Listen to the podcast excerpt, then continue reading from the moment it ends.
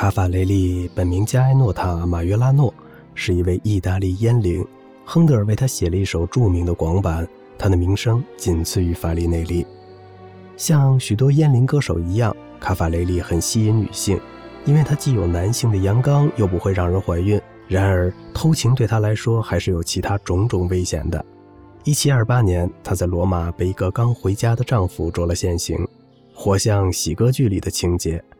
她整晚躲在一个废弃的水池里，才勉强逃过一劫。但染上的风寒让她几个礼拜都动弹不得。更要命的是，那丈夫发誓要向卡法雷利报复，以致她在罗马剩下的日子里提心吊胆。她那心急如焚的爱人为她雇了四个保镖。